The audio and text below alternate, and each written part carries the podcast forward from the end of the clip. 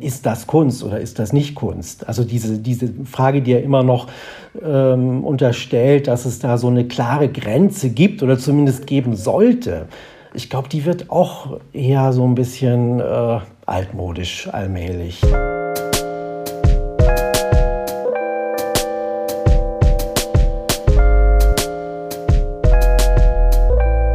Hallo und herzlich willkommen zu Folge 12 von Extrem dumme Fragen, der Podcast über Kunst und die Welt. Mein Name ist Sebastian Spett. Mein Name ist Niklas Bolle. Und unser heutiger Gast ist der Kunsthistoriker, Kritiker und Kulturwissenschaftler Wolfgang Ulrich. Wolfgang ist einer der meist beachteten Kunstexperten Deutschlands und Autor zahlreicher Bücher wie Was war Kunst, Siegerkunst und dem zuletzt erschienenen Feindbild werden.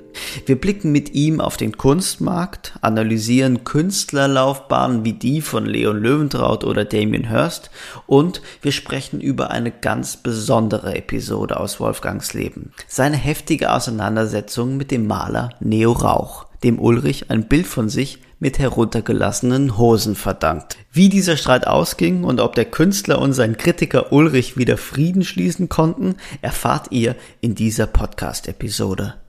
So, lieber Sebastian, bevor wir jetzt mit der Folge starten, muss ich doch wieder an unser Projekt. Wir machen aus Sebastian Spät einen sehr wohlhabenden Mann. Äh, Den wohlhabendsten von allen. Genau. Ja, das heißt, äh, es geht wieder in Richtung Werbung und äh, unser Werbepartner ist äh, auch dieses Mal die wunderbare Misa, was kurz steht die Messe für, in St. Agnes. Genau, genau. Mhm. Und äh, die Misa läuft noch bis äh, übermorgen, also wenn man den Podcast, nee, bis morgen. Wenn man den Podcast äh, Am heute, Samstag hört, ja, dann ist dann morgen läuft Sonntag Schluss. Bis Sonntag, also bis 22. August. Genau. Aber es gibt ein großes Aber. Äh, es geht online weiter, endless. Ja, und äh, Dort kann man heute schon alles beobachten und alles sehen, was man auf der Messe kaufen kann. Und dort wird auch weiterhin ein durchlaufendes Angebot bleiben, soweit ich das verstanden habe. Und das Irre, ich auch verstanden. Das Irre ist, die äh, Messe ist äh, wirklich innovativ, auch online unterwegs. Das heißt, dort gibt es eben dieses datenbasierte Ranking. Ja, daran mag man glauben oder nicht, aber es ist irgendwie hilfreich. Man kann so ein bisschen sehen, äh, wer ist hier ein kleiner Fisch und wer eine große Nummer. Und dann gibt es äh, künstliche Intelligenz, die äh, die Preise schätzt. Äh, auch ein bisschen hilfreich, würde ich sagen. Und mein Lieblingsfeature äh, ist so ein Berechnungstool für Lieferkosten. Weil das finde ich immer so ein bisschen nervig da hat man schon sich so richtig gestretched und, und irgendwie äh, ist über jedes Limit gegangen und hat Geld für Kunst ausgegeben und dann kommen und so. Und dann kommen nochmal die 1,80 Lieferkosten drauf. ja, oft ist es nicht 1,80. bei Gorillas. Oft ist es ein bisschen mehr und manchmal auch so ein bisschen schwierig nachzuvollziehen, warum. Mhm. Und äh, bei mhm. Misa mhm. gibt es eben so ein Tool, das das vorher berechnet und dann weiß ich Bescheid und habe da irgendwie Transparenz. Äh, Finde ich, äh, find ich ziemlich gut. Ähm, ja, und ich versuche es jetzt am das Wochenende. Das klingt ja echt so, als wäre das eine gute Sache, für es, die wir da Werbung machen. Wir würden ja sonst nicht Werbung machen, ne? Das ist richtig. Ja, ich versuche es auch noch in Persona am Wochenende, aber ähm, ansonsten online, oder? Also online sowieso. Gut. Das weißt du ja. Du kennst ja unser Motto. Unsere Werbung wird immer besser, Sebastian. Ja. Und jetzt Und jetzt wir. Viel Spaß beim Zuhören.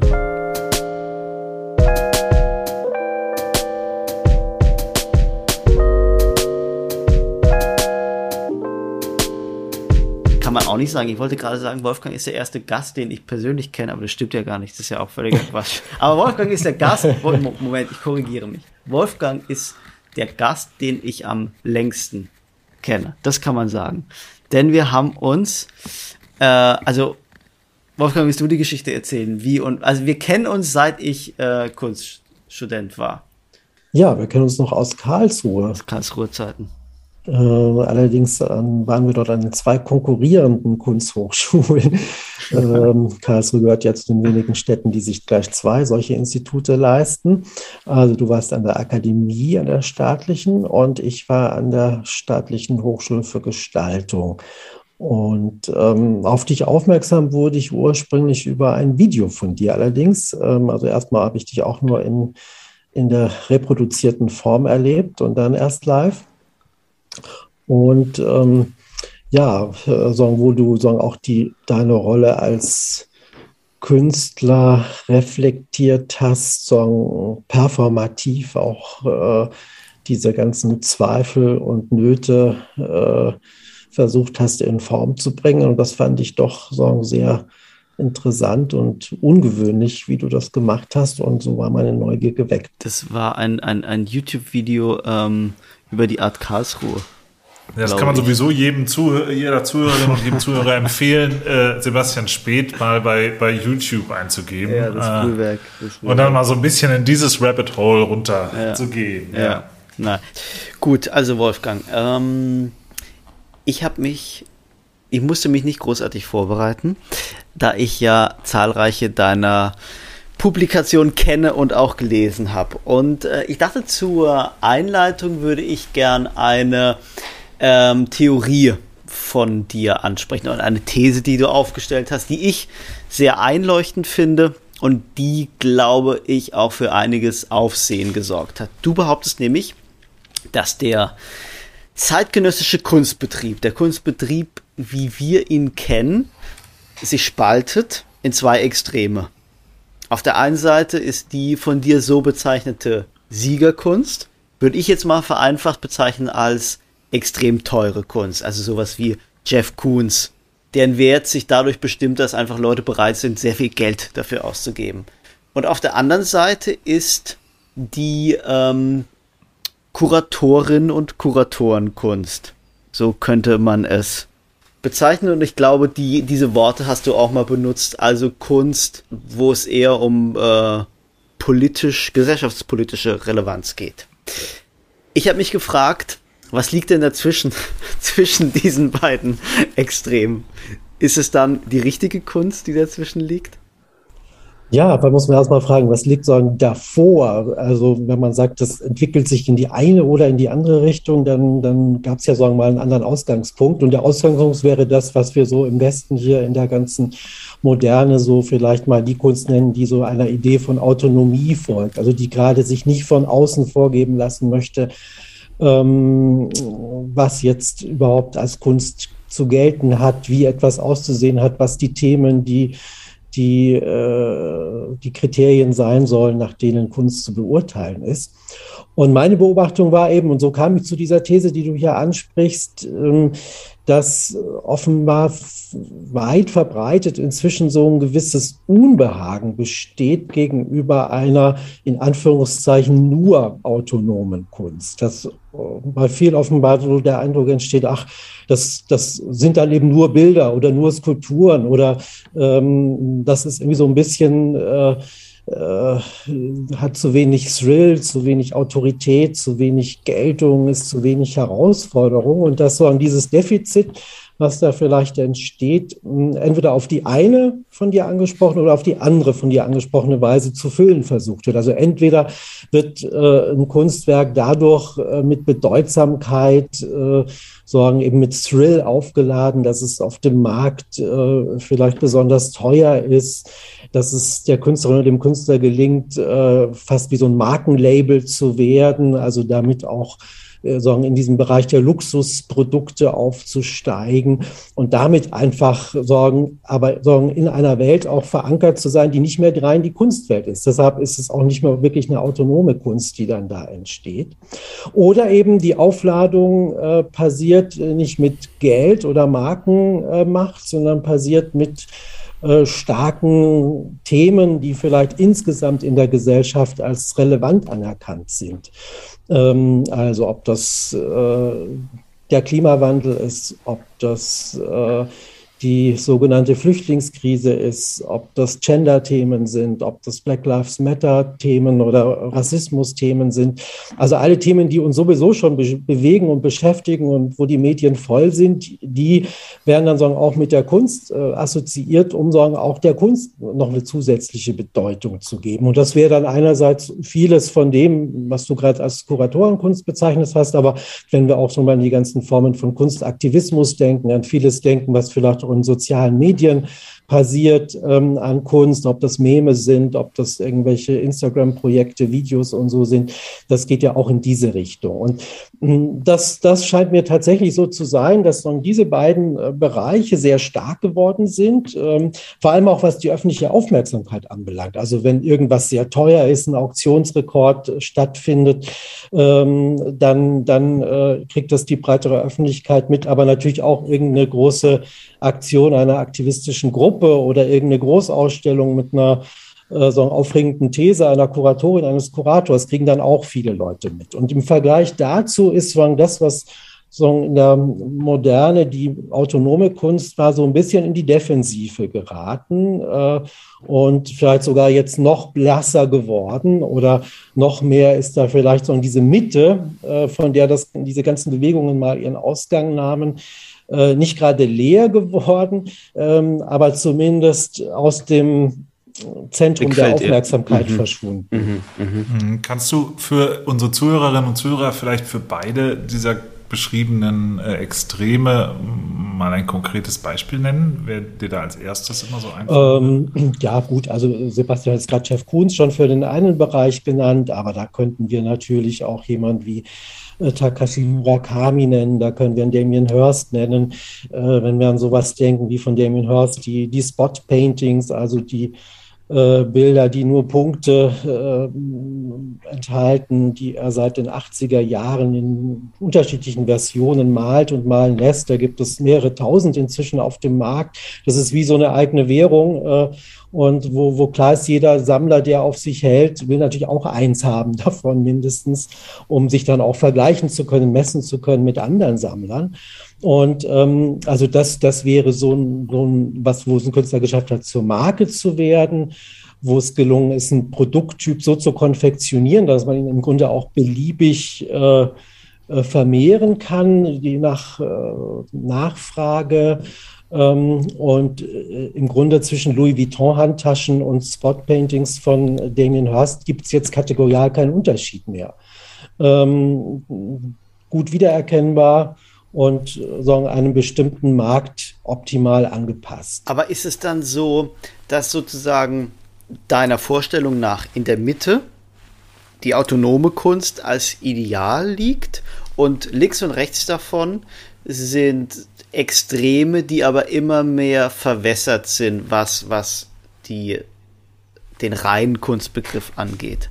Also ist da eine. Also das. Hm? Nee, Entschuldige, oder, oder ja, dann, dann lass mich das noch sagen, ist da das, was du beschreibst, eine Art von Kritik? Ähm, es ist erstmal der Versuch, tatsächlich was zu beschreiben und wie man das jetzt einordnet, hängt, glaube ich, davon ab, wo man selber steht. Wenn man jetzt selber zum Beispiel Künstlerin oder Künstler ist, die oder der noch so auf diesem Paradigma der Autonomie aus dem heraus produziert, wird man es natürlich als eine sehr bedrohliche und vielleicht auch sehr dekadente Entwicklung empfinden und sagen, Mensch, der Moderne hatte sich die Kunst endlich mal so in diesen Freiraum erkämpft, autonom zu sein, nicht abhängig zu sein von von anderen Instanzen selbst bestimmen zu können, äh, was, was ihr wichtig ist, alle formalen Fragen mal durchspielen zu können und so. Warum gibt man das jetzt wieder auf?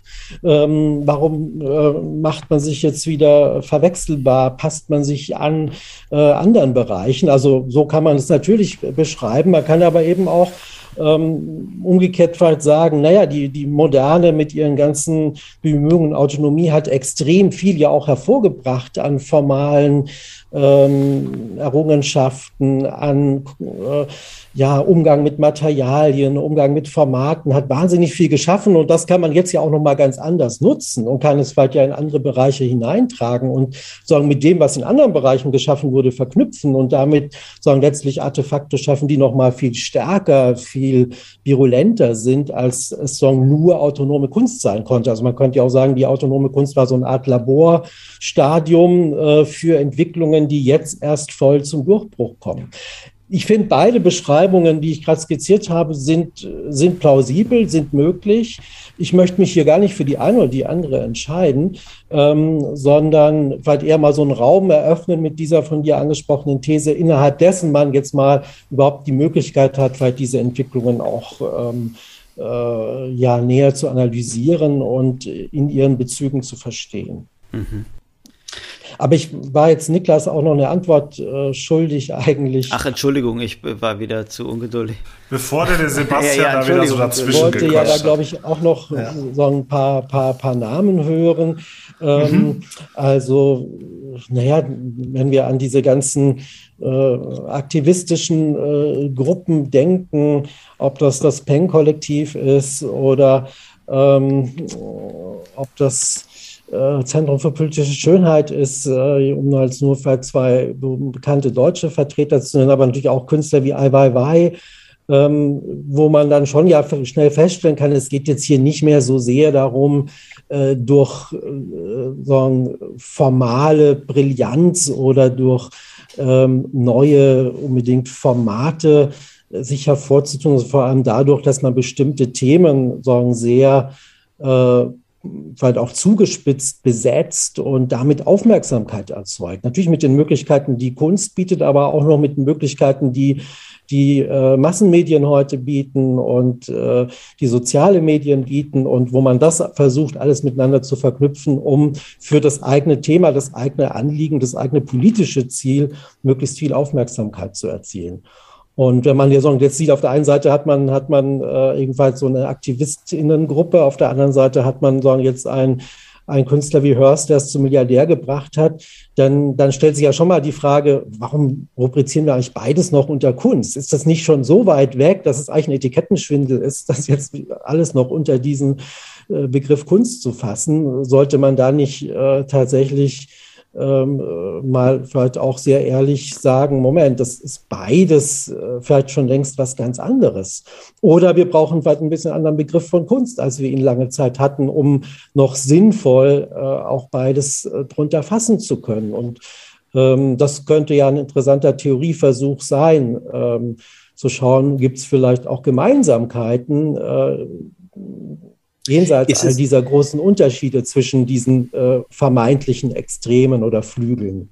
Ich habe mich beim, beim Zuhören gerade gefragt, ob man als Künstlerin oder als Künstler selbst bestimmen kann, in welche Richtung man sich entwickelt, als, als Kunstschaffender oder als Kunstschaffender.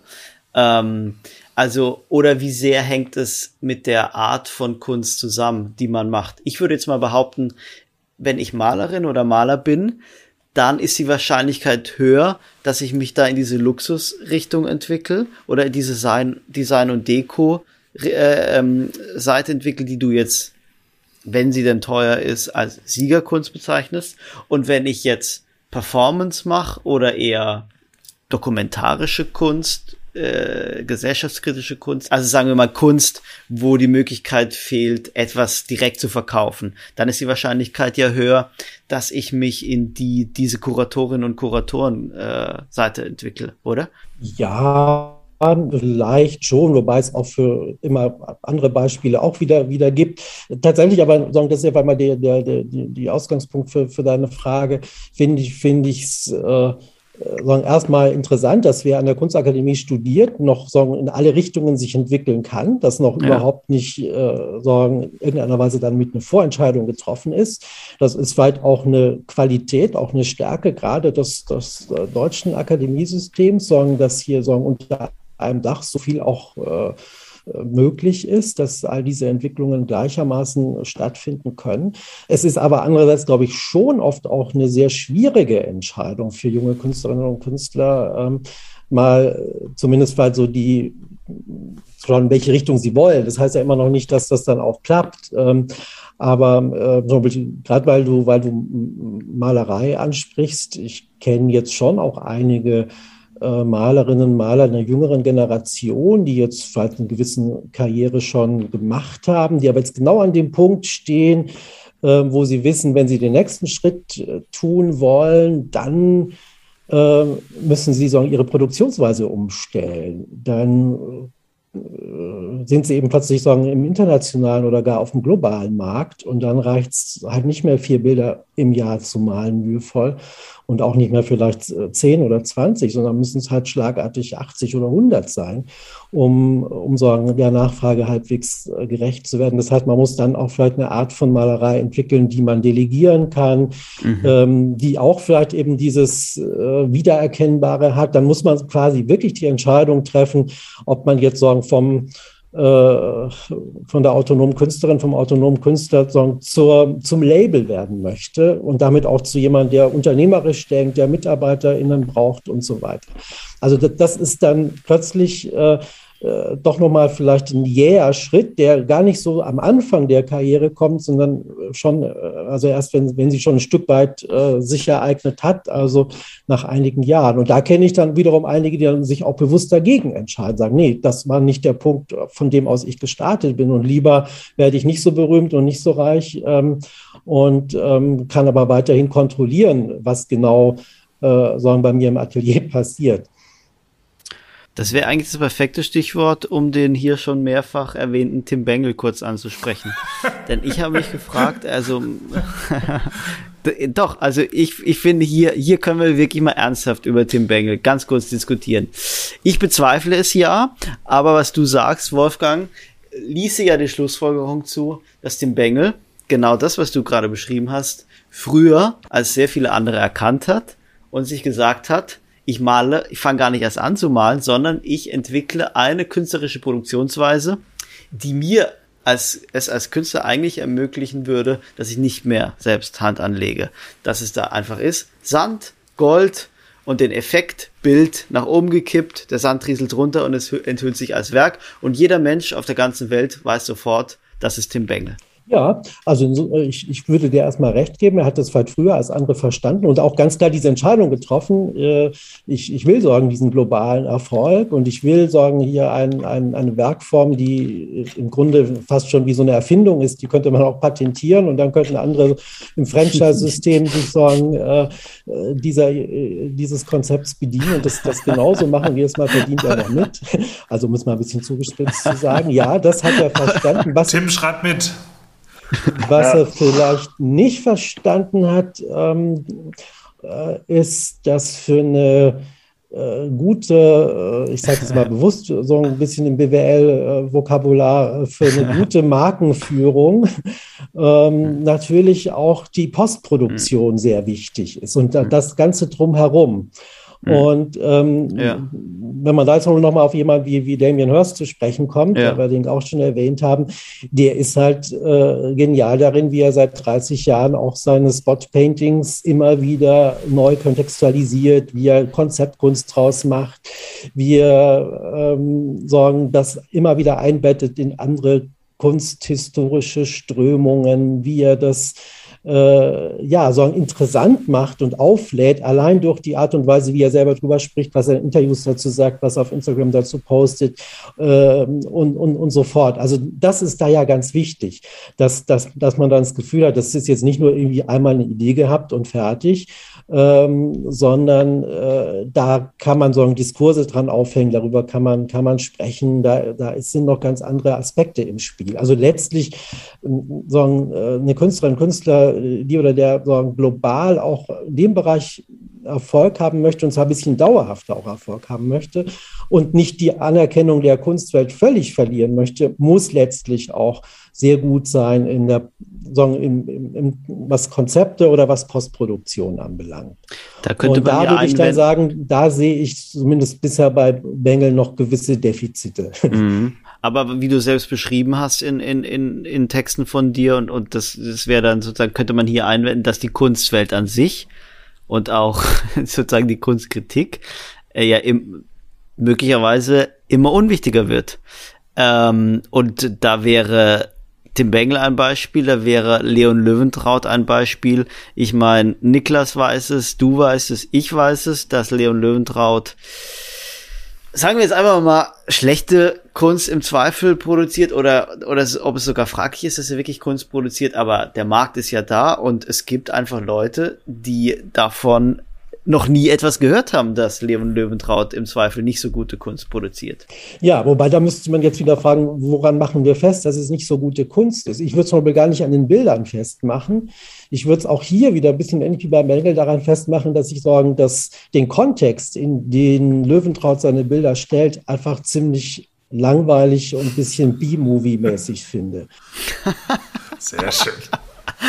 Ja, das ist, da wird nochmal so, so die, die ollen Kamellen des, des, des Künstlergenies, die werden nochmal verbraten und äh, das, das ist einfach nicht interessant. Ähm, das, äh, da passieren äh, sagen in anderen Bereichen, die vielleicht ähnlich populär sind, aber dann sagen viel interessantere Dinge. Also ähm, da finde ich dann, was weiß ich, ein Yoshitomo Nara äh, sehr viel interessanter. Der hat jetzt auch äh, äh, vor allem Fans, die jetzt nicht aus dem engeren Kunstbereich sind, aber der reflektiert dann seine eigene Rolle nochmal ganz anders. Der baut sagen, in die Bilder dann doch nochmal gewisse sagen, auch Widerstände ein, sodass man sie auch nochmal ganz anders lesen kann, jenseits vielleicht der primären Lesart, die ihnen widerfährt. Und ähm, also da merkt man dann beim zweiten Blick, da ist auch noch eine andere Ebene da. da das hört nicht sagen, sofort auf, äh, noch, noch vielleicht irgendwie erstmal die Aufmerksamkeit an sich zu ziehen.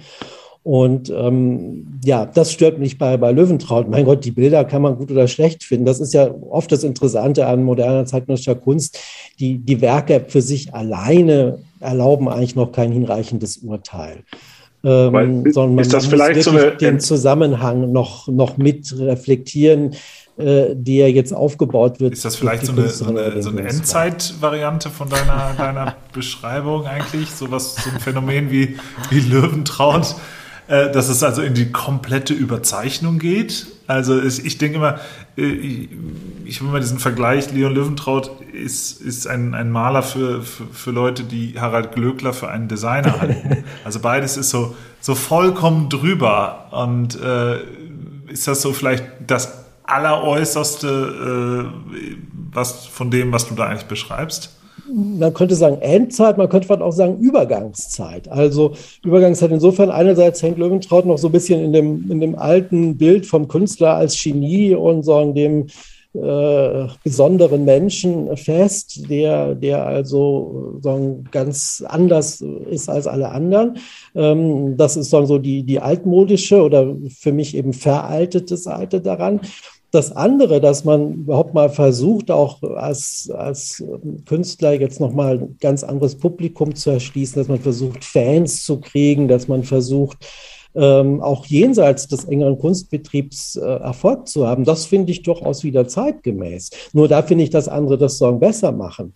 Äh, ich komme nochmal, der Einfachheit halber, vielleicht ja auf, auf, auf Damien Hirst zu sprechen hier, der, der seit paar Jahren auch jetzt plötzlich kapiert hat, äh, dass der Markt nicht nur aus Multimillionären besteht, sondern auch aus vielen Leuten, die vielleicht nur eine zwei- oder drei- oder maximal vierstellige ähm, Summe an, an Geld übrig haben, aber dass man die Sorgen auch eigens gewinnen kann, äh, hat diese große Aktion dieses Jahr gemacht über Instagram zum Beispiel, wo er, wo er Kirsch, also Drucke von Kirschblütenbildern verkauft hat. Ähm, und das adressiert sich weit an eine Klientel, die gar nicht so anders ist wie die von Löwentraut. Ähm, aber es passiert irgendwie dann doch wieder intelligenter, wie, wie er das macht. Das ist ein ganz eigenes Geschäftsmodell, was dafür entwickelt wurde.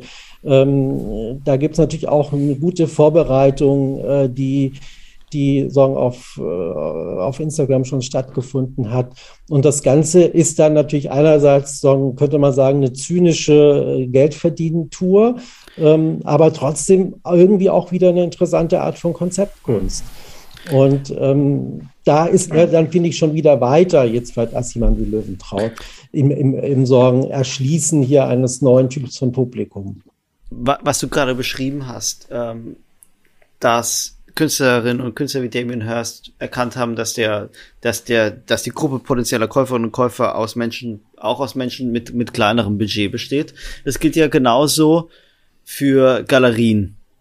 Ähm, kann man ja jetzt auch absehen, dass sich Galerien auch in Deutschland immer mehr zu Veranstaltungshallen entwickeln. Man kann das Extrembeispiel finde ich, von Hauser und Wirt nehmen, die sowas wie so Freizeitparks errichten. Man kann aber auch hier in Deutschland die Königgalerie nehmen, die äh, mit König Souvenir ja so, wie soll ich das sagen? Ja, naja, keine Ahnung, kunstmäßige Souvenirs eben verkauft.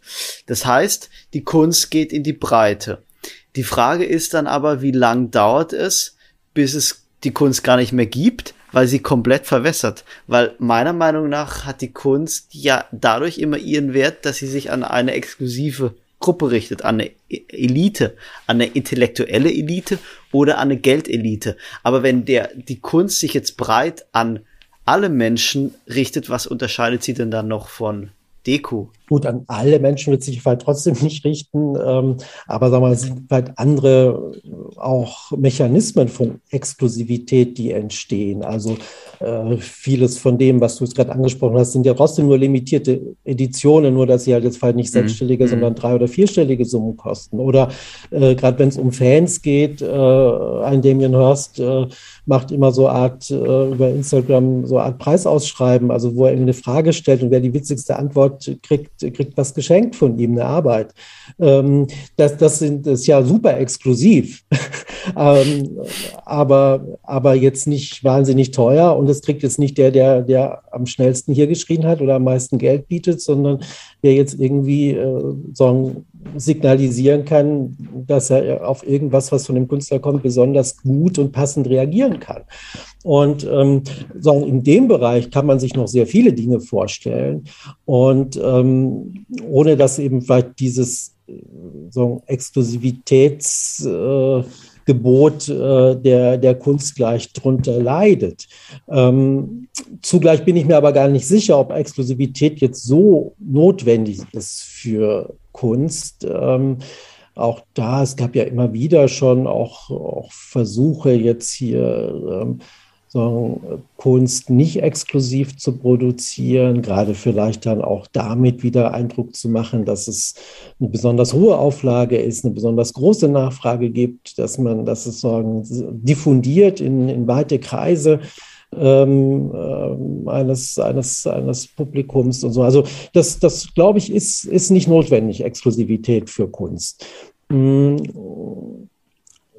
Also ich bin auch wirklich nicht sicher, ob, ob es künftig überhaupt noch äh, so viele Leute so brennend interessiert, wie das lange Zeit der Fall war, ähm, diese Frage zu stellen bei gewissen Dingen, ist das Kunst oder ist das nicht Kunst? Also diese, diese Frage, die ja immer noch ähm, unterstellt, dass es da so eine klare Grenze gibt oder zumindest geben sollte ich glaube, die wird auch eher so ein bisschen äh, altmodisch allmählich, diese Frage. Ähm, äh, vielleicht beobachte ich es nur erstmal an, an, mir und meinem Umfeld. Also vor 30 Jahren, vor 20 Jahren konnte man da noch vielleicht sich ganze Abende streiten bei gewissen Dingen, nur um die Frage, ist das jetzt Kunst oder nicht? Aber wenn man mal überlegt, wenn man das letzte Mal sagen, sich darüber gestritten hat, ähm, also bei mir ist es jetzt schon eine Zeit mhm. lang her, ich weiß nicht, wie es bei euch mhm. ist. Niklas, ja. was ist denn? Ich, jetzt Niklas, kommt's, jetzt Niklas kommt's. drückt sich ja immer vor der Frage. Also ob was gut oder nicht so gut ist, das natürlich äh, ist nach wie vor immer eine, eine, große Frage. Aber gut und nicht gut bemisst sich dann ja. halt auch an anderen Kriterien und nicht nur an Kriterien, die ja. jetzt wiederum aus der Kunst kommen. Sebastian hat eine also großartige Niklas drückt sich immer Niklas drückt sich immer vor der Frage, was für ihn Kunst ist. Ei. Ich habe ihn das jetzt schon so oft versucht in, zu fragen, aber er ei. drückt sich immer. In Folge 100, Sebastian, in Folge 100. So. Ähm. Ne, vielleicht ist er ja auch schon so in der Phase, wo, wo die, die Frage einfach nicht mehr so interessant ist, weil andere Fragen dafür relevant Ich habe mich gerade ehrlich gesagt gefragt, stellt sich die Kunst einfach im Gegensatz zu irgendwie anderen Bereichen, wie jetzt der Musik oder so, einfach unheimlich an? Bisschen Pop zu sein, ein bisschen, äh, bisschen an die Ränder zu gehen, ein bisschen breit zu gehen. Ist sie einfach äh, eine Diva? Diva. Hm. Also gut, die Kunst ist natürlich schwierig jetzt da, dieser, dieser Singular. Wir haben ja mhm. schon vorgeklärt, es gibt, gibt da inzwischen einen soliden Plural an, an Formen von Kunst oder auch schon was, wo, wo man gar nicht mehr weiß, ob es überhaupt äh, mit Kunst richtig etikettiert ist.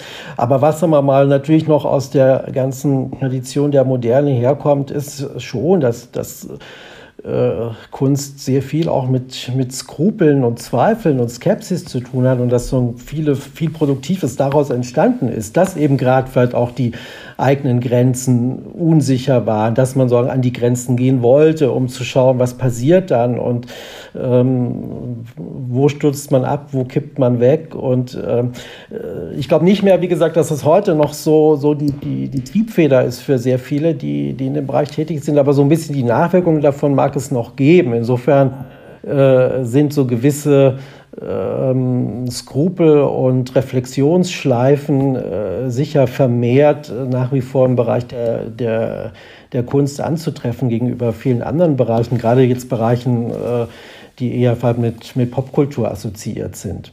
Gibt es eigentlich den Moment, in dem der Privatmensch Wolfgang Ulrich innerlich mit dem berufsmäßigen Kunstwissenschaftler und Kunsthistoriker darum ringt, was gute Kunst ist, dass zum Beispiel der Privatmensch Wolfgang Ulrich ein Bild von Leon Löwentraut sieht und denkt, ja, eigentlich ist es super schön gemalt. Und aber der Profi, der Kunstexperte, der sagt, Wolfgang, du kannst das nicht gut finden.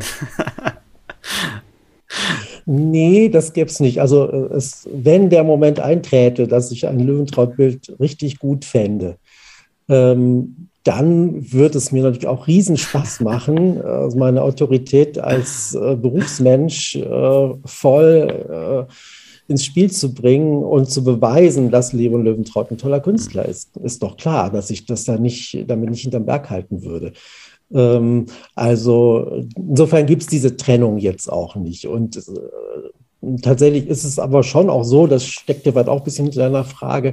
An sich sucht man natürlich immer auch nach den Momenten, wo man selber von was überrascht wird und vielleicht auch ähm, das, was man bisher geglaubt hat, ähm, zumindest äh, in Zweifel ziehen kann, vielleicht sogar über Bord werfen kann, weil es einem ja auch wieder gleich neue Arbeit verschafft. Also ich könnte ja in dem Moment, wo mir ein Leon Löwentraut-Bild gut gefällt, weiß ich, boah, die nächsten zwei Wochen schreibe ich jetzt da einen äh, entsprechenden Aufsatz darüber. und äh, dann gibt es richtig Krawall, ja. und äh, was kann mir Besseres passieren als sagen, also jeder, jeder, jede Überraschung, jeder Zweifel ist ja wieder so eine Arbeitsbeschaffung. Und ähm, insofern sucht man danach geradezu. Ähm, es kommt aber jetzt auch nicht so wahnsinnig oft leider vor, dass man äh, nochmal so völlig äh, von den Socken ist und was plötzlich ganz toll findet, was man, was man erst überhaupt nicht gut fand.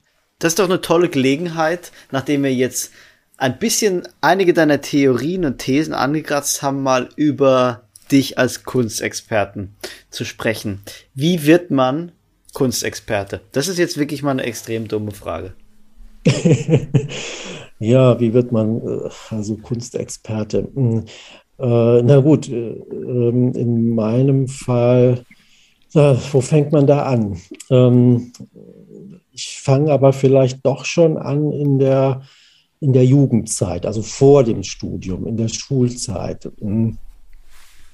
Weil in gewisser Weise war das doch die Grundlage dafür. Also es war schon so in der Zeit so zwischen 12 und 17, 18, wo ich sehr, sehr ungern zur Schule gegangen bin, muss ich dazu sagen. Und äh, ähm, habe ich mich unter anderem, also ich habe mich dann in vieles anderes hineingeflüchtet, äh, um, um, um so dem, dem Schulalltag so ein bisschen entkommen zu können. Und eins davon war auf jeden Fall die, äh, die bildende Kunst.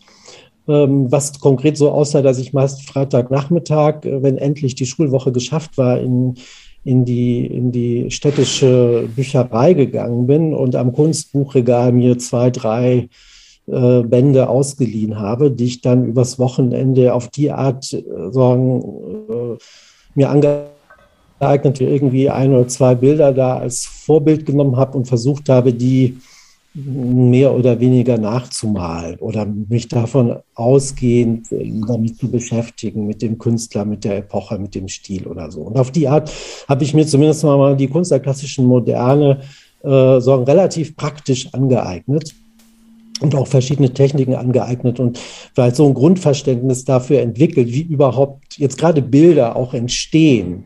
Also, ähm, und das merke ich bis heute, wenn ich in ein Atelier oder in eine Galerie komme äh, und äh, da so eine Malerei ausgestellt ist, fast immer kapiere ich sehr schnell, wie es gemacht ist. Und das ist, glaube ich, ein, äh, schon ein gewisser hm, Vorteil. Ein gewisser Vorteil, ja, äh, jetzt mal für eine Beurteilung. Aber das heißt, du kommst wirklich von der Produzentenseite. Also Produzentenseite ist jetzt vielleicht übertrieben. Das hieße ja, dass man sagen, mit, mit einem Anspruch, was ganz Eigenständiges zu machen oder selber mal Künstler zu werden, daran gegangen wäre. Das war jetzt eigentlich bei mir gar nicht der Fall. Es war schon eher so, so eine, so eine Neugier, wie was gemacht ist. Ähm, ich hatte eine ähnliche Neugier auch für technische Geräte, die ich alle, die mir unter die Hände kamen, habe ich auseinandergebastelt und versucht zu verstehen, wie die, wie die gebaut sind und so. Also ähm, das, das war vielleicht mal erstmal so bisschen grund, grundlegend bei mir äh, mal so der Versuch, mir Dinge, die ich nicht verstehe, dadurch näher zu bringen, dass ich mich ihnen auch praktisch nähere. Ja, das, das, das sicher. Ähm, und ähm, insofern war das sicher die Grundlage. Das ist dann sehr lange mal ziemlich verschwunden gewesen. Ich habe Philosophie im Hauptfach studiert, ich hatte Kunstgeschichte im Nebenfach, aber mich da auch mehr mit, mit äh, nicht unbedingt mit oder gar nicht mit zeitgenössischer Kunst befasst. Und erst nach dem Studium oder gegen Ende des Studiums äh, näherte sich, äh, näher habe ich mich wieder so in dem Bereich der Bildenden Kunst angenähert. Und ich habe einige Künstlerinnen und Künstler kennengelernt ähm, die also auch noch so im Ende ihres Studiums waren und habe so die ersten Möglichkeiten bekommen, mal einen Katalogtext zu schreiben, eine kleine Einführungsrede zu machen bei einer äh, Ausstellung in irgendeinem Offspace oder so. Und äh, das hat mich dann eigentlich äh, sagen, der, der Bildenden Kunst wieder näher gebracht. Und eher von der Philosophie her, von kunstphilosophischen Fragen her, habe ich mich dem dann äh, zu widmen begonnen und da dann eigentlich überhaupt erst Feuer gefangen und das erste Mal da dann tatsächlich auch mit zeitgenössischer Kunst äh, äh, ja, engeren Austausch gefunden. Das begann also relativ spät, also eigentlich erst eben in der, in der Endphase meines Studiums mit Mitte 20.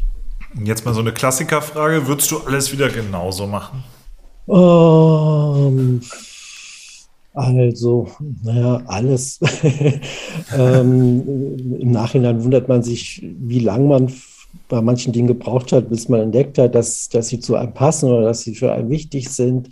Ähm, also ich würde zum Beispiel äh, sicher sehr viel also nach dem Fall der Mauer ähm, habe ich irgendwie noch zwei, drei Jahre gebraucht, bis ich so wirklich angefangen habe, äh, viel in, in der ehemaligen DDR rumzureisen, mir die Orte alle anzugucken und frage mich immer, warum habe ich das nicht gleich 1990 äh, schon gemacht? Äh, ähm, das geht jetzt ein bisschen, hat jetzt nicht mit dem Thema Kunst äh, im engeren Sinn ja, zu tun. Ja, wir kommen, wir kommen noch, wir kommen schon vielleicht auf. schon, aber, aber so, manchmal, das ist auch nur ein Beispiel, andere könnte ich ja auch nennen, wo man sich im Nachhinein fragt, warum man nicht schneller war oder nicht warum man so viel Umwege gegangen ist, die ich sicher auch gegangen bin. Vielleicht sind die manchmal auch wichtig gewesen, aber, äh, aber so im Großen und Ganzen äh, die, die Grundentscheidungen, also was die Wahl der Studienfächer anbelangt, äh, was die äh, Wahl überhaupt der Arbeitsform der eigenen anbelangt, das würde ich äh, auf jeden Fall wieder so machen, ja. Worauf ich mit, worauf, wo, wo ich mit meiner Kunstexpertenfrage raus wollte, ist, ähm, um Kunstexperte zu sein, braucht man ja einen gewissen Ruf. Äh, ich kann das jetzt aus der Seite eines ehemaligen Künstlers und eines, äh, eines als Journalisten arbeitenden Menschen sagen, äh, einen Ruf erarbeitet man sich ja beispielsweise durch steile Thesen. Oder im Falle von Journalistinnen und Journalisten kann man sich auch einen Ruf erarbeiten, indem man etwas populistisch drauf ist. Nehmen wir das Beispiel von Jan Fleischhauer, der absichtlich manchmal populistisch ist, in jedem Fall po äh, polarisiert.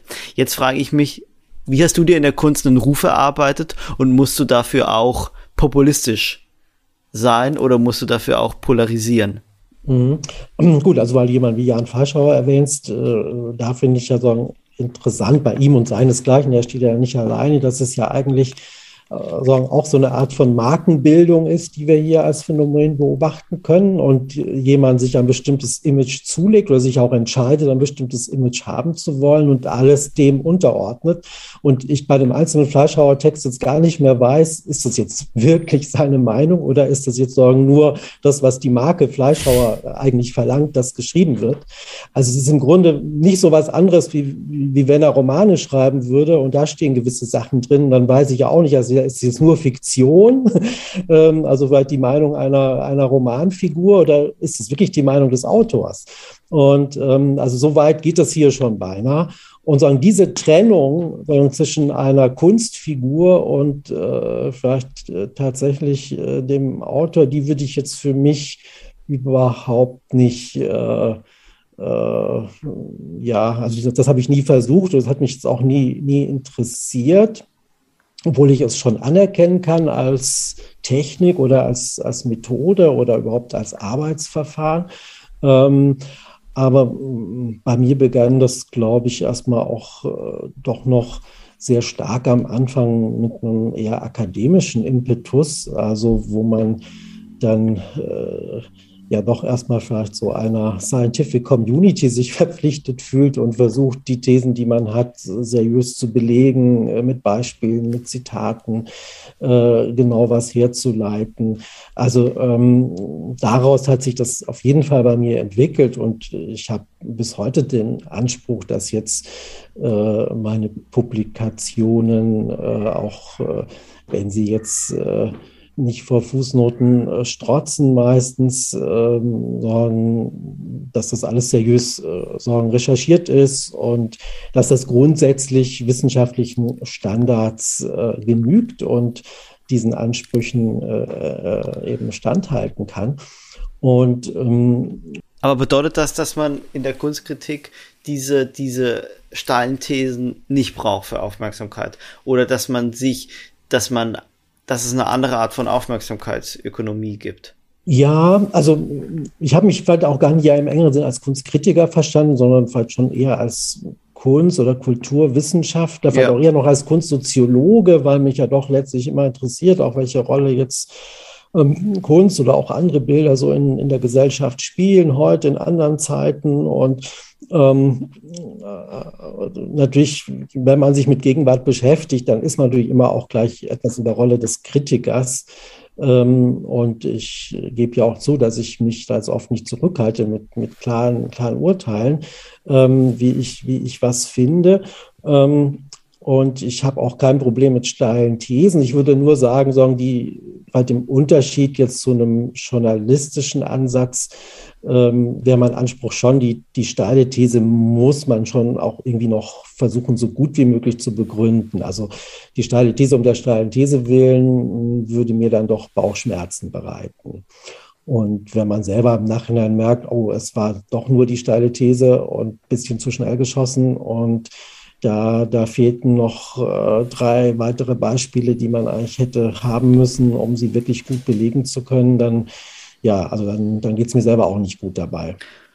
Okay, ich frage ein letztes Mal nach, dann lasse ich Niklas. wie wird man, wie wird man zur wichtigen Stimme? Im Kunstbetrieb, egal ob jetzt als Kunstwissenschaftler oder Kulturwissenschaftler oder als Kunstkritiker. Ich würde, ich würde sagen, du bist beides. Ähm, Sebastian also, fragt für einen Freund, habe ich den Eindruck. nein, nein, nein, nee, nee, nee, nee, ich habe gar nicht, ich, das würde ich mir gar nicht zutrauen, in die Fußstapfen von Wolfgang Ulrich zu treten. Nein, aber im Ernst, also wie wird man eine wichtige Stimme? Also kommt es dann eher auf auf Thesen an, egal wie steil sie sind oder ob sie fundiert sind, ob sie interessante Beobachtungen sind. Also kommt es auf die Thesen an oder spielt es einfach eine Rolle, dass man gefragt ist in dem Sinne von, ich weiß ja zum Beispiel, dass du Bücher gemacht hast mit äh, Hubert Burda. Ich weiß, dass du äh, das VW dich anfragt. Ich weiß, dass Museen dich anfragen. Also du bist ein sehr gefragter Mann. Also worauf kommt es denn an, um eine wichtige Stimme in der Kunst zu sein, als Schreibender? Mhm. Also die Thesen sind schon wichtig. Also jetzt nur, nur ähm, äh, sagen, Fakten aufzubereiten oder irgendwas solide zu recherchieren, reicht, glaube ich, nicht unbedingt, obwohl das also ja auch sehr wichtige Arbeiten sind. Und manchmal tut es einem leid, dass manche Leute, die da Tolles leisten, nicht mehr Aufmerksamkeit bekommen. Aber ähm, um sagen, jetzt so eine bisschen breitere Nachfrage äh, wecken zu können, glaube ich, sind doch letztlich die Thesen am wichtigsten. Damit fällt man auf, damit kommt man in die Diskussion, damit kann man sich natürlich auch von anderen unterscheiden, damit liefert man sagen, auch Stoff für, für Diskussionen.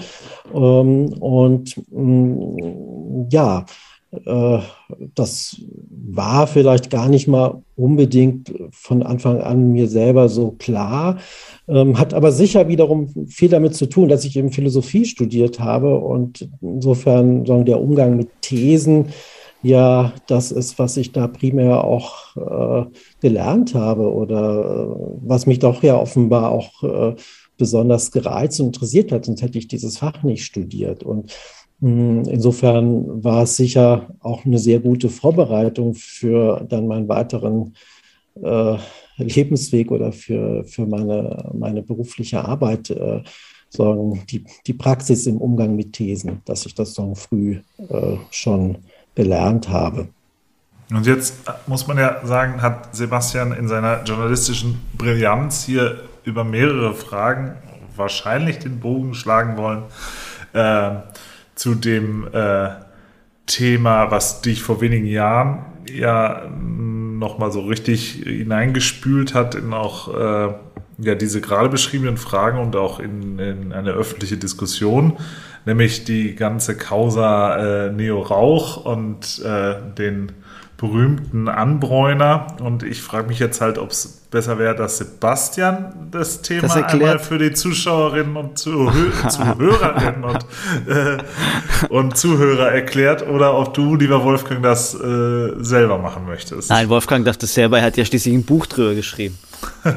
Stimmt. Ja, äh, gut, das war jetzt ein Fall, wo ich selber überrascht war, weil ich äh, so, äh, gar nicht hier erwartete, dass es eine These ist, die so wahnsinnig viel noch äh, auslösen könnte und das äh, vielleicht bis heute auch noch immer nicht so ganz nachvollziehen kann. Ähm, also eigentlich ein bisschen äh, kann man sogar an das anknüpfen, um, um nochmal den, das, den Kontext erstmal herzustellen, in dem es zu dieser Auseinandersetzung kam, äh, an das, was wir im ersten Teil heute besprochen haben, äh, als es um die Idee der Autonomie ging und um den Stellenwert, den autonome Kunst hat. Und ich hatte in einem Artikel in der Zeitung auch äh, nochmal zu beschreiben versucht, warum ich glaube, dass so diese äh, diese Idee der Autonomie in die Defensive geraten ist. Habe da auch noch so andere Aspekte ins Spiel gebracht, was die Globalisierung zum Beispiel mit sich bringt des Kunstbetriebs, dass einfach auch noch ganz andere Kunstbegriffe äh, plötzlich eine Rolle spielen, die nicht äh, westlich sind, äh, ähm, wie also von vornherein vielleicht so Trennung zwischen High and Low, zwischen freier und angewandter Kunst so gar nicht kennen. Und dass also auch deshalb äh, globalisierungsbedingt etwa diese, diese Idee der autonomen Kunst nicht mehr so äh, alleine äh, dasteht, sondern plötzlich in Konkurrenz steht zu anderen äh, Vorstellungen von Kunst. Und ähm, habe dann aber sagen, auch äh, sagen, mich gewidmet dem, dem Thema, dass es natürlich Leute gibt, die, die sich dagegen wehren, dass jetzt hier äh, dieses Autonomieparadigma so äh, etwas äh, auf einmal schlecht angesehen ist oder äh, nicht mehr so, so eine zentrale Rolle einnimmt und äh, versuchen, das nochmal wieder stark zu machen. Und äh, vielleicht gerade auch sagen, all das, was der Kunst hier widerfährt, dass sie politisiert wird, dass sie moralisiert wird, dass sie ähm, in Formen von Aktivismus gerät, dass sie aber natürlich auch äh, zu so einem Luxusprodukt wird. Äh, ähm, ja, die, die sagen, das, das Sorgen kritisieren und äh, ähm, sich da sagen, auch dann vielleicht in ihrer eigenen Autonomie als Künstler angegriffen fühlen. Und ähm, kam dann so zu der These zu sagen, naja, die, äh, die Autonomie war im Westen lange Zeit jetzt vielleicht eher so ein äh, im weitesten Sinn äh, eine linke Idee gewesen, weil es um Unabhängigkeit geht, um sich freimachen äh, von Interesseneinmischungen äh, Dritter ähm, um Emanzipation geht ähm, oder ging. Und jetzt ist es halt eher so, dass sagen, der weiße alte Mann sich da bedroht fühlt äh, von vielen neuen Entwicklungen und äh, jetzt plötzlich er derjenige ist, äh, der äh, die Autonomie nochmal versucht stark zu machen und äh, sich bedroht fühlt in seiner Autonomie auch. Also das jetzt nicht als äh, irgendwie eine interessante Entwicklung wahrnimmt, sondern als eine gefährliche oder, oder eben dystopische Entwicklung wahrnimmt. Und da brachte ich dann einige Beispiele für diejenigen, die ich sagen, da äh, so einschätze. Und das prominenteste Beispiel war jetzt in dem Fall Neo Rauch. Und das habe ich eben versucht, mit vor allem einigen Interviews von ihm, Interviewäußerungen zu belegen, aber vielleicht auch so ein bisschen mit dem Charakter seiner, seiner Bilder, dass hier so auch so ein autonomer Künstler äh, so auch sehr äh, Autonomie als Selbstbehauptung begreift, also auch wirklich so als eine, etwas, äh, äh, wo man auch als Künstler heute eine Wehrhaftigkeit an den Tag legen muss, um sich sorgen gegen all die ähm, Übergriffe, die passieren, äh, um sich davor schützen zu können und sich sein Terrain frei halten zu können. Und ähm, ja, diese, diese Charakterisierung, die äh, hat also offenbar in irgendeiner Weise ihn getroffen, die ich nicht vorher gesehen habe, nicht vorhersehen. Ja, vielleicht hätte ich es können, weiß ich nicht, aber jedenfalls, ich, ich habe es nicht vorher gesehen und war also sehr überrascht, dass die Reaktion dann sehr heftig ausfiel, eben in Form eines, eines Bildes, äh, das er gemalt hat mit dem schon zitierten Titel Der Anbräuner, einem Begriff, der von Ernst Jünger stammt und also äh, Leute meint, die sagen, andere äh, äh, sagen, ja, in Verruf bringen wollen. Bei Jünger war es natürlich bezogen nach dem Zweiten Weltkrieg, die Anbräuner, diejenigen, die anderen unterstellen oder äh, dass sie, dass sie hm, Nazis waren oder da eine sagen, unschöne Rolle gespielt haben im Dritten Reich. Und ähm, jetzt äh, hat eben Nero auch mich als Anbräuner gesehen, weil ich jetzt ihn im Grunde in so eine rechte Ecke gestellt habe, indem ich ihm sagen, diese, äh, dieses etwas äh, so, ja, heroisch äh, virile Verständnis von Autonomie hier attestiert habe. Und äh, nun ja, dieses Bild, man kann es ergoogeln. Ich weiß nicht, ob ich es nochmal beschreiben soll. bitte, bitte beschreibe es einmal kurz. Einmal kurz beschreiben. Na gut, man sieht hier in einer dunklen Dachkammer ähm, einen, eine männliche Figur, die äh, ja, äh, sich gerade ihrer Fäkalien entledigt hat und die dazu nutzt, auf ein Bild äh, eine Figur zu malen und die so unverkennbar gerade einen Hitlergruß macht. Und da stehen dann noch meine Initialen. Und im Hintergrund sieht man durchs Fenster auch nochmal so einen Hitler reingrinsen in, in den Raum und noch so ein paar andere Details, die alle auch nochmal recht äh, sprechend und symbol aufgeladen, symbolisch aufgeladen sind, sind auch noch da. Aber sagen die, die Grundaussage ist, glaube ich, doch das, was ich äh, kurz skizziert habe, schon, schon klar. Also gezeigt ist hier sagen der Kritiker bei seinem äh, sagen widerlichen Geschäft des Anbräunens. Ähm, und äh, sagen, der Kritiker ist zugleich sagen, gemalt, gemalt als der, sagen, das, das Negativbild des Künstlers. Also sagen, der Künstler würde jetzt auf die Leinwand mit echter Farbe malen und ein schönes Bild malen oder ein bedeutendes Bild malen. Und der Kritiker kann eben nur mit seinen eigenen Fäkalien was hinschmieren. Und ist aber zugleich auch eingesperrt in dieser engen Kammer, also ist sagen auch irgendwie Opfer wieder seiner eigenen Schlechtigkeit ähm, sagen, äh, und also irgendwie auch gefangen in, in seiner Rolle, kommt da sagen, auch gar nicht raus. Also es ist schon sagen, auch eine beklemmende Position, in die der Kritiker jetzt hier gebracht ist durch, durch den Maler. Insofern also natürlich ein krasses Vergeltungsbild, ähm, bezogen auf was, was gar nicht so für mir gemeint war, wie es aufgefasst wurde.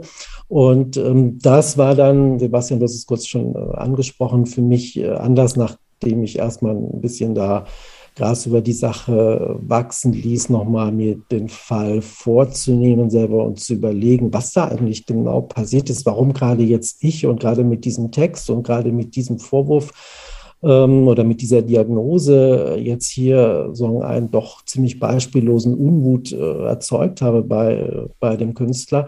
Ähm, und so dieses Nachdenken hat dann wiederum zu einem eben ja kleinen Buch geführt, ähm, Feindbild werden. Eine Grundthese ist, ähm, dass es auch was damit zu tun hat, dass jetzt Neo Rauch als ostdeutsch sozialisierter Künstler äh, vielleicht von vornherein auch nochmal ein anderes Bild von Kunst hat als ich, äh, als ein westdeutsch sozialisierter Kritiker und dass hier so, aber vielleicht auch paradigmatisch was deutlich geworden ist, ein Konflikt, was wir in, in, etlichen anderen vielleicht Konfliktlagen in der Bundesrepublik in den letzten Jahren auch beobachten konnten. Also viele sprechen ja tatsächlich davon, dass jetzt auch wieder die Gegensätze zwischen Ost- und Westdeutschland stärker geworden sind oder spürbarer geworden sind, äh, als das vielleicht schon mal äh, vor 15 oder 20 Jahren der Fall war, wo man dachte, es wächst tatsächlich zusammen, was äh, äh zusammengehört. zusammengehört, ja.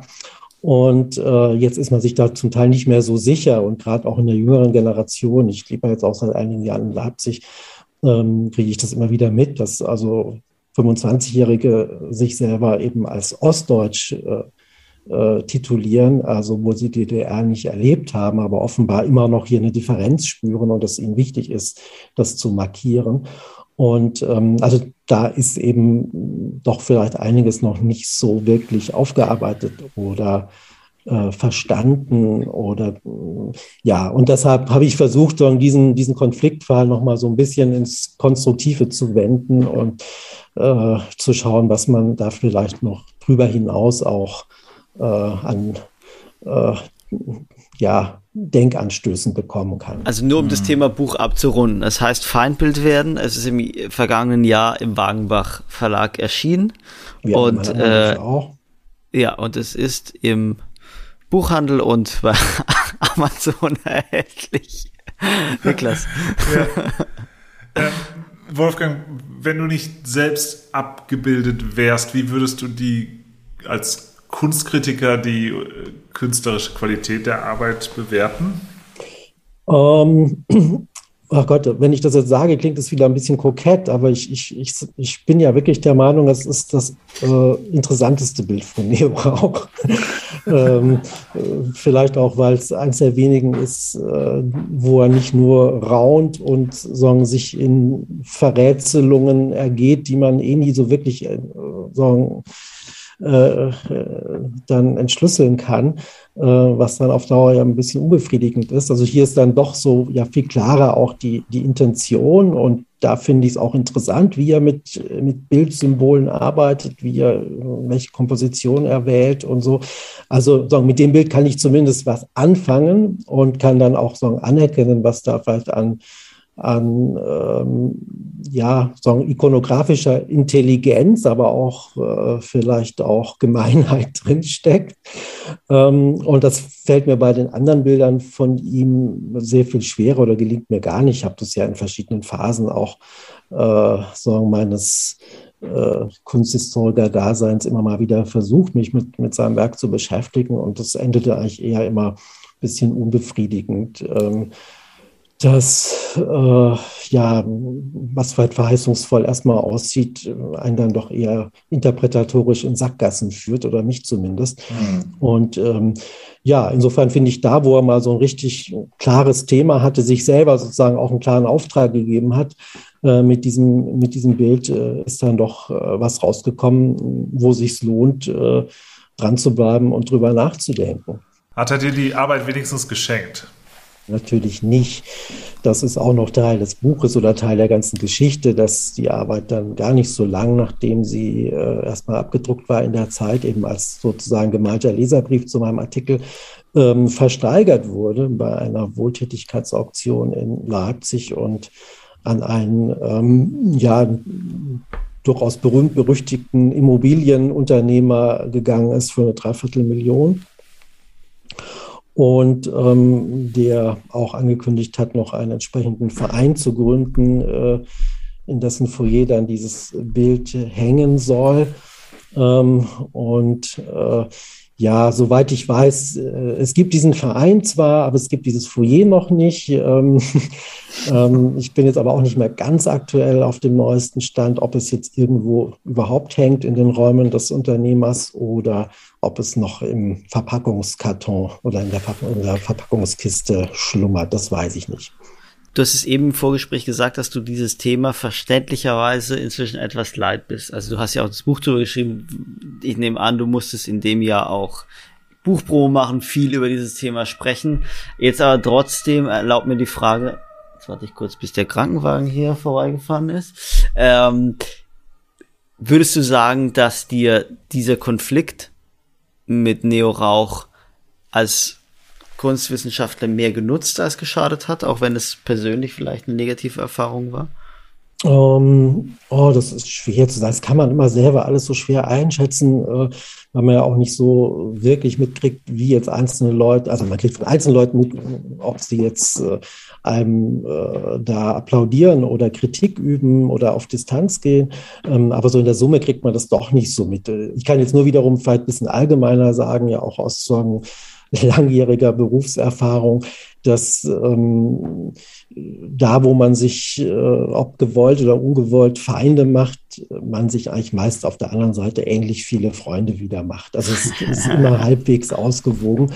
Ähm, und die einen mögen einen umso weniger, aber andere, andere äh, erkennen in einem einen Verbündeten. Und äh, ich jetzt nur von den Feedbacks, die ich gekriegt habe auf diese Rauchgeschichte, war das auch sehr heftig in beiden Fällen, aber halbwegs ausgewogen. Also die heftig unangenehmen Seiten äh, waren natürlich irgendwelche anonymen Hass- und Drohmails. Ähm, ähm, genauso haben sich plötzlich Leute gemeldet, äh, die ich persönlich seit, seit vielen Jahren aufgrund ihrer Texte verehre, aber die ich noch nie persönlich äh, kennengelernt habe, die mir dann äh, lange Mails geschrieben haben, was einen dann wieder sehr freut, woraus sich dann auch, sagen, auch weit lang gewünschte Kontakte endlich konkret ergeben. Also auch, zum Beispiel, zum, kannst, du, kannst du da ein Beispiel sagen? Ähm, ich will in dem Fall keinen Namen nennen, weil der, der Fall, der eigentlich der, der schönste war, war dann insofern ein bisschen tragisch, als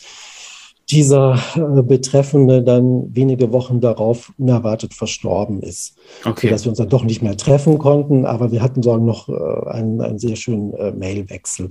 Mhm. Ähm, äh, ja, aber so, gab auch interessante Reaktionen von, von Künstlerseite. Ähm, also äh, es kam mehrfach die Post, äh, auch die Paketpost, wo mir dann äh, so irgendwelche Arbeiten geschickt wurden, die die Künstler gemacht haben zu dem Konflikt. Ähm, also irgendwelche Bilder gemalt, Skulpturen, alles Mögliche kam hier an. Man könnte eine kleine Ausstellung machen, ja. äh, sagen, äh, sagen mit äh, Sorgen, Kunstwerken, die, die in Reaktion darauf äh, bei mir angekommen sind, äh, die Lass mich alle auch überrascht haben, äh, die mehr oder weniger gut gelungen sind, wie das immer so der Fall ist, aber in jedem Fall ja doch auch verraten, dass eine Anteilnahme da ist und mhm. auch eine Empathie da ist und ähm, das ist dann doch letztlich sehr schön wieder gewesen auch. Lasst mich da noch ganz kurz, bevor Niklas ich sehe, Niklas hat eine brennende Frage, aber ich muss da noch ganz kurz einhaken, bevor ich es vergesse. Ich habe mir heute äh, nochmal den Zeit, den, den Zeit, den Zeittext von dir äh, mhm. durchgelesen, ähm, in dem du, äh, wie beschrieben, also sozusagen dieses, mhm. dieses Autonomie-Thema in Verbindung gebracht hast mit möglicherweise konservativen Strömungen in der Kunst. Und dann habe ich mir nochmal ein YouTube-Video auf deinem, äh, auf deinem, ähm, auf deiner Website die Ideenfreiheit angeguckt, indem du diese Kuratoren-Kunstseite beschreibst. Und ähm, für mich klang es so, dass du so ein bisschen, dass du den Einfluss von Kuratorinnen und Kuratoren ein wenig kritisierst. Zumindest hinterfragst du ja, ob sich Kunst dermaßen stark, wie es sie gerade tut, Themen wie Diversität, ähm, Gerechtigkeit, äh, Gender, Sternchen, USW äh, unterwerfen sollte. Und äh, da dachte ich, jetzt stelle ich einfach mal eine dumme Frage, äh, wie weit, wie weit sind du und, und ähm, Neo Rauch denn wirklich auseinander? Also bist du wirklich ein linker Kunstwissenschaftler? Ähm, also ich glaube schon, dass wir ziemlich weit auseinander sind. Natürlich kritisiere ich auch äh, manchmal die eine oder andere Entwicklung, frage auch noch mal ganz grundsätzlich, was es für die Kunst bedeutet, dass die Rolle von KuratorInnen so in den letzten drei, vier Jahrzehnten so stark geworden ist. Eine Rolle, die es früher im Kunst Betrieb überhaupt nicht gab. Das muss ja Folgen haben und, und diese Folgen, glaube ich, sieht man ja schon auch ganz gut an, an, an gewissen äh, äh, Segmenten der, der, der Kunst. Und ähm, ja, da gibt es natürlich auch einiges, wo man vielleicht sagen kann, na, da ist der Einfluss jetzt nicht nur positiv gewesen, äh, den, den jetzt hier Kuratorinnen oder Kuratoren haben. Und insofern erlaube ich mir das auch zu kritisieren. Aber ich kritisiere natürlich genauso äh, andere Formen von Kunst und weil ja gerade die, für die jetzt an, an Rauch auch eher steht. Ähm, und mh, mm, insofern glaube ich schon, dass wir uns da, da äh, grundlegend äh, unterscheiden.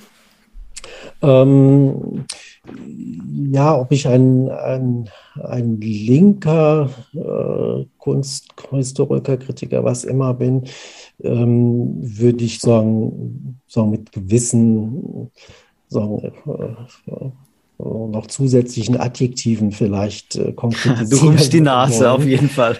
Äh, ja, nee, also wenn man mich als Linken bezeichnet, empfinde ich es nicht als Schimpfwort. Ähm, ähm, ich weiß noch nicht, ob ich dem jetzt wirklich gerecht werde. Also ich bin vielleicht schon jemand, der sich stark auch über soziale Ungerechtigkeit, soziale Ungleichheit aufregen kann, der also schon grundsätzlich ähm, sehr stark, also Egalität ist für mich ein ganz wichtiger Begriff und wo immer ich Egalität verletzt sehe, ähm, da äh, wird in mir vielleicht schon so ein, ein äh, gewisser rebellischer Geist auch wach.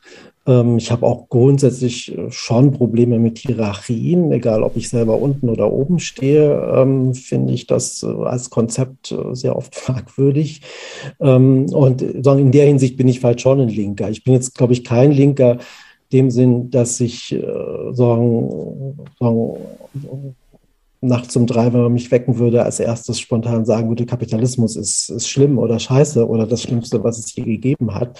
Ähm, also ich bin jetzt nicht äh, sagen, der, der, der ganz absolute, grundsätzliche Kapitalismuskritiker, sondern sehe das versuche es ambivalent zu sehen, was uns sagen, dieses äh, Wirtschaftssystem äh, bringt. Und insofern bin ich natürlich für viele wieder genau kein Linker. Also insofern ist es, muss man es ein bisschen, ein bisschen differenzieren. Was sich natürlich ja. viele fragen werden, ist, habt ihr euch mal ausgesprochen? Seid ihr euch also wir auch und ich, ja, ähm, das hätte ich äh, eigentlich für sinnvoll gehalten, das zu tun, zumal wenn man schon in derselben Stadt lebt, die Wege also nicht weit sind, keiner einen Kanossergang machen müsste und hunderte von Kilometern erst zum anderen reisen. Ähm, und es sogar gemeinsame Freunde gibt hier in der Stadt, die auch versucht haben, uns zusammenzubringen. Aber die andere Seite wollte nicht und wollte mehrfach nicht. Also es haben mehrere versucht in verschiedenen, zu verschiedenen Zeiten und für verschiedene Formate. Aber ähm, das Nein ist ein offensichtlich absolutes und nicht nur relatives. Insofern muss man das akzeptieren. Okay. Niklas. Sebastian. Hört ihr mich noch? Ja. ja. Also normalerweise ist das jetzt dein, dein Stichwort, um zu sagen, also, wir müssten langsam mal auf die Uhr gucken. Oder ja. was meinst du? Nein, also ja. ich wollte mal dein äh. Gefühl, ich wollte mal dein Gefühl hören. Oder wie ist ja. es dann dein Gefühl, Wolf, Wolfgang? Sollen wir. Ich fühle mich wohl mit euch, ähm, aber wir haben jetzt auch schon, glaube ich, gemessen an der Länge eures Podcasts äh, eher schon überzogen. so, Wolfgang, jetzt, jetzt haben wir so viel darüber gesprochen, was Kunst kann und was wie Kunst verwässert und in welche Richtung es geht und welche Arten von Kunst es gibt. Und jetzt will ich dich mal fragen, was muss Kunst für dich eigentlich können? Ähm, ja gut, klar könnte ich jetzt auch sagen, äh, je nach Tageslaune was anderes und ganz vieles auf einmal. Aber so insgesamt muss ich mich, glaube ich, doch vor allem erstmal intellektuell befriedigen. Also ich glaube, eine Kunst, wo ich nicht spüre, da ist eine klare Haltung dahinter. Das muss jetzt kein schriftlich ausformuliertes Konzept sein, aber zumindest schon so eine klare äh, Haltung, die, die sagen auch meine intellektuelle Neugier weckt. Ohne das ist es für mich aber nicht so reizvoll, dass ich Lust habe, mich länger damit zu beschäftigen. Und da kann ich nur bevor Sebastian da jetzt nochmal nachfragt, Nein, ich weise ich gerade sage ich zu, stimme zu, ich stimme zu, was da weise ich darauf hin, dass wir es schon wieder ganz schön lange gemacht haben hier und äh, dass wir vielleicht jetzt tatsächlich den Heimflug eintreten. Und ich sage schon mal von meiner Seite, Lieber Wolfgang Ulrich, ganz herzlichen Dank äh, für diese Einblicke, für mh, mm, deine Zeit und äh, vielleicht auf ein zweites Mal bald. Sehr gerne. Jedenfalls mir hat es Spaß gemacht. Ich freue mich äh, äh, über diesen Podcast, seit es ihn gibt. Habe nicht jede Folge gehört, aber doch einige schon und werde das auch weiterhin mir vornehmen. Ah, das ist doch für unsere, das ist doch für unsere Ohren fantastisch. Ja, ich kann auch noch mal sagen, Wolfgang, vielen, vielen Dank und ähm, ich hoffe, du freust dich genauso über deine Folge wie über die anderen Folgen. Ob ich mir die nochmal anhöre, weiß ich jetzt nicht, aber lieber die danach wieder. Und ich sage an dieser Stelle erstmal und Cut.